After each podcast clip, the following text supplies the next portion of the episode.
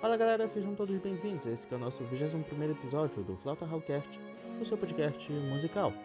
Aqui quem vos fala é o flautista Victor Barral. No episódio de hoje, darei sequência à nossa série de episódios sobre compositores.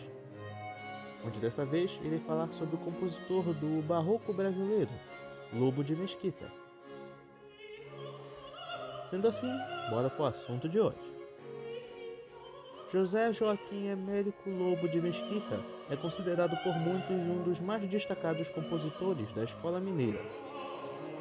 Cópias de suas obras foram preservadas em quase todos os arquivos musicais de Minas Gerais e outros estados, o que nos dá uma ideia de sua importância durante sua época. Todas as suas obras são essencialmente vocais, religiosas e muitas delas com acompanhamento orquestral. Lobo de Mesquita nasceu na cidade de Cerro, Minas Gerais, em 1746 e morreu no estado do Rio de Janeiro, em 1805. Existem poucos registros da vida e obra de Lobo de Mesquita.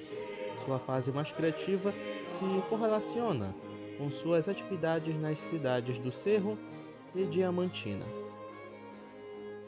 Os autógrafos de suas obras comprovam sua produção entre 1778 e 1803.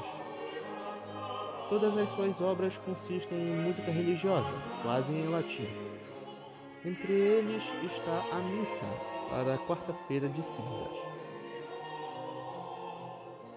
Em 1783, a cidade de Diamantina, na época Arraial do Tijuco, testemunhou uma imensa atividade musical durante a segunda metade do século XVIII.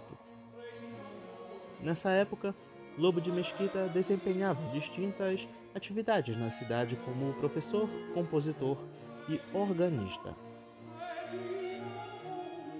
Em 1789, ingressou na Ordem Terceira do Carmo, em Arraial do Tijuco, Minas Gerais permanecendo nesta confraria até meados de 1795.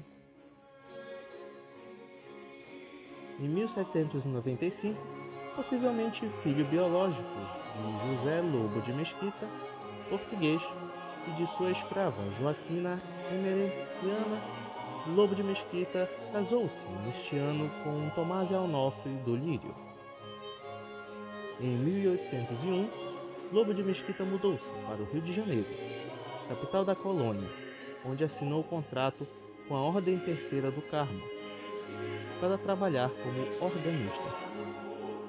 Ele tocou para a missa na igreja desta fraternidade até sua morte. Em 1827, um de seus ofícios de defuntos foi realizado na vila de Caeté, Minas Gerais em memória da Imperatriz Leopoldina, falecida no ano anterior. Sendo assim, galera, esse foi mais um episódio do Flauta Hallcast. Siga-me no Instagram, arroba FlautaHall, e compartilhe com seus amigos o nosso podcast. Sendo assim, até o próximo episódio. Valeu, tchau!